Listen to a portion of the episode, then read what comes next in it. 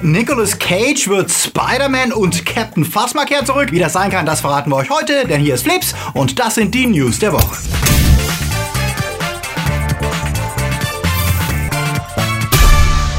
Die Themen der Woche. Patriotisch gefeuert. James Woods. Ärger für Scarlett wegen Transrolle. Kompletter Film auf YouTube geleakt. Computerintelligenz wählt Drehbuch aus. Ricky Gervais geht als Arsch in Serie und House of Cards meldet sich zurück. Flips wird im Juli unterstützt von unseren Flips Guardians Sepp Kerschbaumer, Two Barts One Cup, Dominik Richter, Daniel Schuh, der Dwaslöper, Kati Uzumaki, Ono Dreipolz, Akoya, JFK Faker, der Recke vom Welt, T-Unit CB, Seko Pillasch, Luca Kamens, Marc-André Schreiber, Dennis Heide und Anja Scholz. Ein großer Dank geht natürlich auch raus an unsere Flips Junior Guardians. Vielen Dank für euren Support, denn ohne euch gäbe es kein Flips. Wenn ihr auch unter der Woche keine Flips News verpassen wollt, dann folgt uns doch auf Twitter, Facebook oder Instagram. Ups, das kann ja mal äh, passieren. Gerade erteilte das Europaparlament dem neuen Urheberschutzgesetz eine vorläufige Absage und schickte es in die Überarbeitung, was zumindest ein Zwischensieg für alle Gegner von Artikel 11 und 13 ist. Da bewies Sony, dass es nicht immer böse Raubkopierer braucht, um die Künstler zu ficken. Es reicht manchmal schon die technische Unfähigkeit der Mitarbeiter,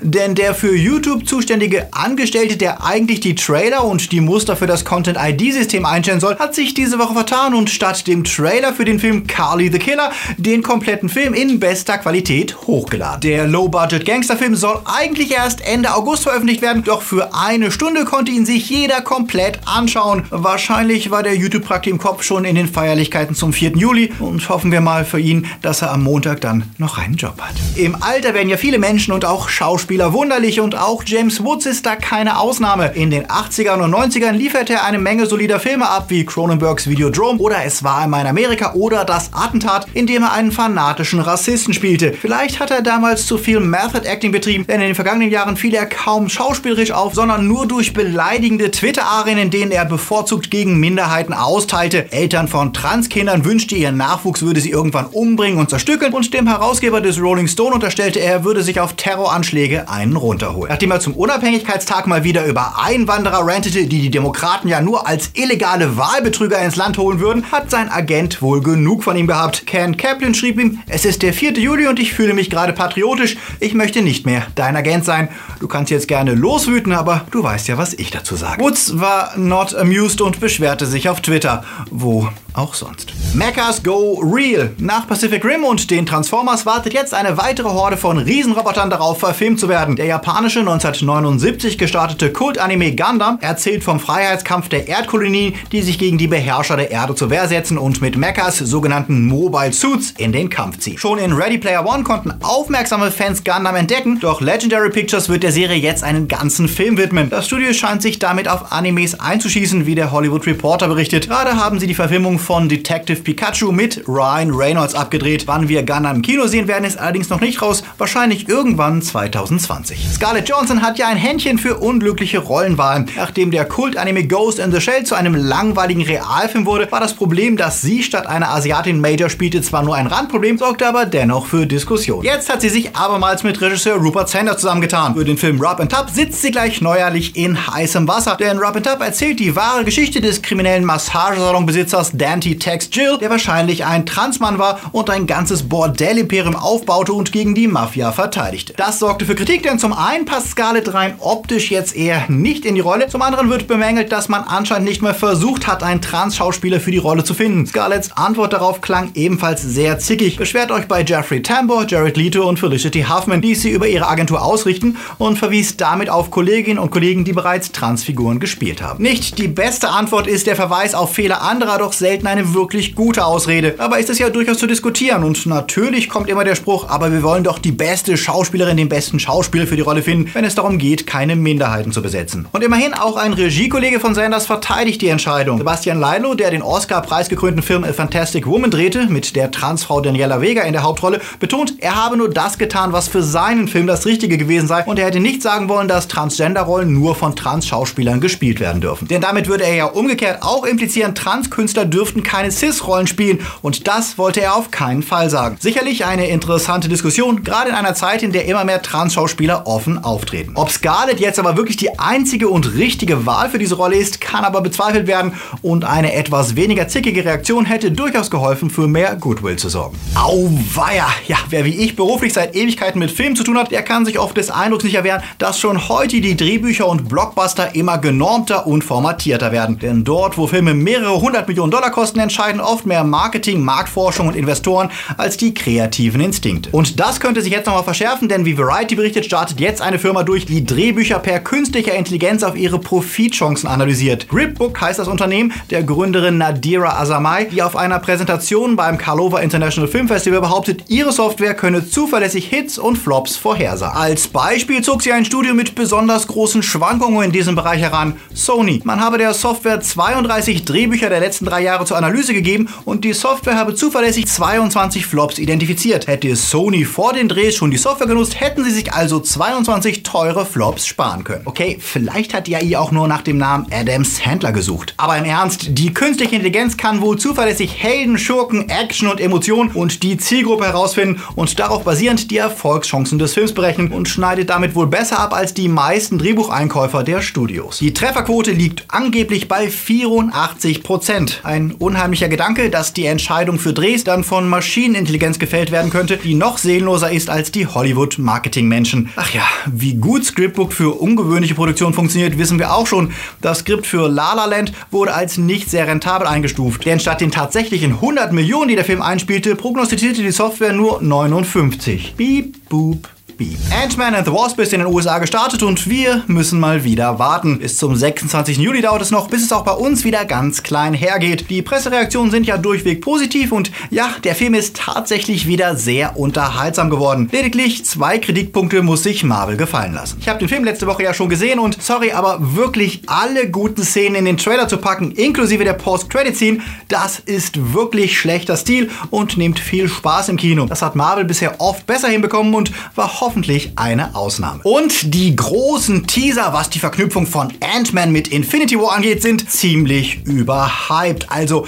wer sich irgendwas wirklich Wichtiges erhofft, um die Spannung bis zu Avengers 4 zu überbrücken, dämpft eure Erwartungen, denn Ant-Man and the Wasp ist tatsächlich ein kleiner Standalone-Film ohne große Bedrohung. Er setzt auf Spaß und die extrem sympathischen Charaktere, aber die Story hat trotz einer Post-Credit-Szene nicht viel zu Infinity War zu sagen, was wir nicht schon wussten. Egal, was die PR-Maschinerie auch suggerieren möchte.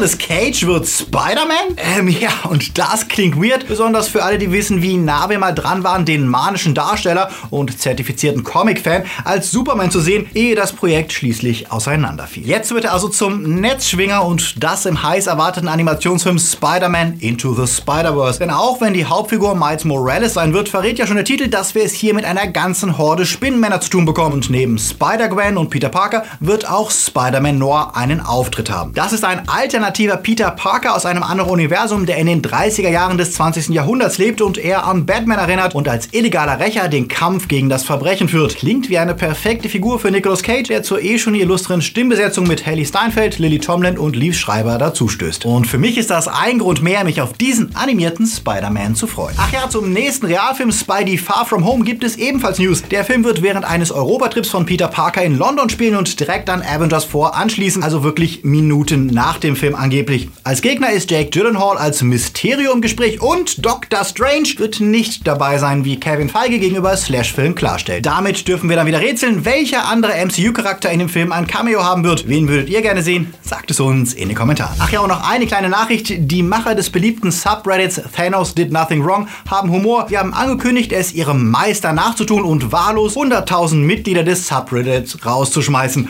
um das Gleichgewicht wiederherzustellen. 不一样。Serien. Ricky Gervais war ja nach The Office und Extras die neue Comedy-Hoffnung. Doch seine Solo-Filme, seine Twitter-Rants und sein sehr unlustiges letztes Comedy-Special haben ihn viele Fans gekostet, die auch seine schönen Golden Globe-Moderation nicht aufwiegen konnten. Zeit, das zu ändern. Vielleicht gelingt es ihm ja mit seinem neuen Projekt wieder eine bessere Figur zu machen, denn für Netflix dreht Gervais jetzt nach Coming Soon Berichten die Serie Afterlife. Die dunkle Comedy dreht sich um einen depressiven Witwer, der über Selbstmord nachdenkt, aber dann beschließt stattdessen lieber die ganze Welt zu bestrafen und sich sich wie der letzte Arsch zu benehmen. Zugegeben, eine Rolle wie maßgeschneidert für Gervais, der schon seit Jahren seine Persona als professionelles Dickface kultiviert. Fraglich ist, ob das Ganze als Serie dann unterhaltsamer wird als in seinem letzten Stand-Up-Programm. House of Cards geht in die letzte Runde und das ohne ihren Hauptdarsteller. Nach dem unrühmlichen Abgang von Kevin Spacey war es ja zu erwarten, dass dessen Serien-Ehefrau Robin Wright das Ruder übernimmt. Pünktlich zum Independence Day veröffentlichte Netflix jetzt einen ersten Teaser, der das bestätigte. Happy Independence Day to me. Fröhlichen Unabhängigkeitstag, Hashtag MyTurn. Zwar verriet der Teaser nicht, wann genau die letzte Staffel starten wird, aber wahrscheinlich im Herbst. Und die suffisant selbstbewusste Ansage von Robin Wright deutet darauf hin, dass sie auch mit dem Abgang von Spacey souverän umgehen werden. Seid ihr gespannt auf die finale Staffel? Sagt es uns in den Kommentaren. Star Wars auch mal wieder als Serie. Nach dem Ende von Clone Wars und Rebels wird es ja Zeit für neues animiertes Futter und das soll sich dieses Mal um die neuen Filme drehen, denn Star Wars Resistance spielt zur Zeit der First Order vor das Erwachen der Macht. Die Anime inspirierte Serie wird uns ein Wiedersehen mit Poe Dameron und Captain Phasma bescheren, die im Original von Oscar Isaac und Gwendoline Christie gesprochen werden. Außerdem wird auch BB-8 mit von der Partie sein, wenn wir einem Foto glauben dürfen, das während einer Präsentation beim Disney-Event letzte Woche entstand. Wie schon für die früheren Serien wird auch hier wieder Dave Filoni verantwortlich sein. Der erzählte, Resistance wäre inspiriert von seinem Interesse an den Luftschlachten des Zweiten Weltkriegs. Sein Großvater wäre Pilot gewesen und das hätte ihn sehr beeinflusst. Schon im Oktober wird die Serie auf Disney XD ihr Debüt feiern. Wann sie in Deutschland zu sehen ist, wissen wissen wir leider noch nicht. Freut ihr euch auf eine neue Star Wars Serie? Sagt es uns in den Kommentaren. Games liegen gerade im Sommerloch, denn außer dass Ubisoft jetzt die Fans über die Inhalte des Season Pass zum kommenden Assassin's Creed abstimmen lässt, sich der putzige Plattformer Hollow Knight super verkauft, die nächste Season von Fortnite ansteht und sich die Spieler von Marios Tennis Aces einig sind, dass Bowsers Sohn als Gegner absolut hassenswert ist, ist diese Woche leider nicht viel passiert. Aber eigentlich ist es eh viel zu warm zum Zocken. Was macht ihr gerade? Geht ihr lieber raus oder sitzt ihr an der Konsole Konsole oder am PC? Sagt es mir in den Kommentaren. Und jetzt wird es wieder Zeit für die Starts der Woche. Nach Stirb langsam wurden Actionfilme in Hollywood ja lange Zeit gepitcht mit Sprüchen wie Das ist wie Stirb langsam, nur auf einem Schiff oder in einem Zug. Dwayne Johnsons neuer Streifen braucht solche Verringerungen nicht, denn Skyscraper ist wie Stirb langsam in einem Hochhaus.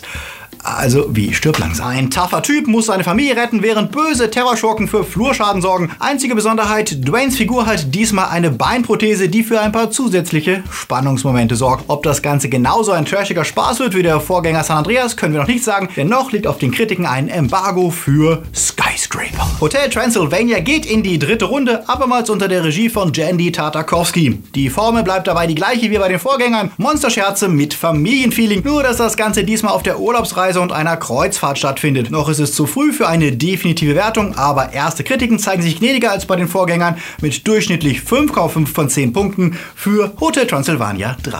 Lomo, das heißt The Language of Many Others und das ist der Debütfilm von Julia Langhoff. Er zeigt uns, wie der 17-jährige Karl durch seinen Blog, auf dem er private Szenen seiner Familie hochlädt, bekannt wird. Als er aus Rache an einer Ex ein Sextape von ihr veröffentlicht, eskaliert die Situation, er gerät unter Druck und die Grenzen zwischen Online- und Offline-Welt beginnen zu verschwimmen. Nicht frei von Klischees, aber gut gespielt und optisch interessant reicht es bei der Kritik für durchschnittlich 3 von 5 Punkten für Lomo. Wie immer gilt, wir bringen euch nicht nur Sonntagsnews, sondern jeden Tag und deswegen lohnt es sich, uns auf Twitter, Insta und besonders auf Facebook zu folgen, damit wir auch dort endlich die 1000 Follower erreichen. Also draufklicken, damit wir das endlich mal erledigt haben. Und vergesst bitte nicht, auch die kleine Glocke zu aktivieren, denn sonst versteckt YouTube gerne mal neue Videos für euch. Und wenn ihr direkt noch weiterschauen wollt, dann haben wir hier 5 Gründe, warum es sich lohnt, deutsche Filme anzuschauen. Da könnt ihr jetzt draufklicken. Und kein Sonntag ist komplett ohne unseren Dank. Und zwar an alle unsere Supporter, nicht nur die Guardians, sondern auch unsere coolen Flips Timelords, die jeden Monat einen Zehner für uns ausgeben, damit es mit Flips weitergehen kann. Aber ebenso viel Dank geht natürlich auch an unsere Flips Patronus und die Flips Padawans. Über Geld redet man nicht, das hat man. Und wenn man es nicht hat, dann redet man darüber. Denn ohne können wir Flips nicht produzieren. Wenn ihr zu den tollen Menschen gehören wollt, die Flips jeden Monat sichern, dann schaut doch mal auf Patreon oder Steady vorbei und sichert euch exklusive Bonus-Goodies wie Podcasts und mehr. Oder lasst uns doch unkompliziert und einmalig ein Trinkgeld per PayPal da. Die Links sind unten in der Beschreibung. Flipst mit. Und damit ist die Woche wieder um. Ihr könnt los ins Kino, an die Konsole oder in den Stream oder sogar ins Real Life. Viel Spaß im Hellen und läuft.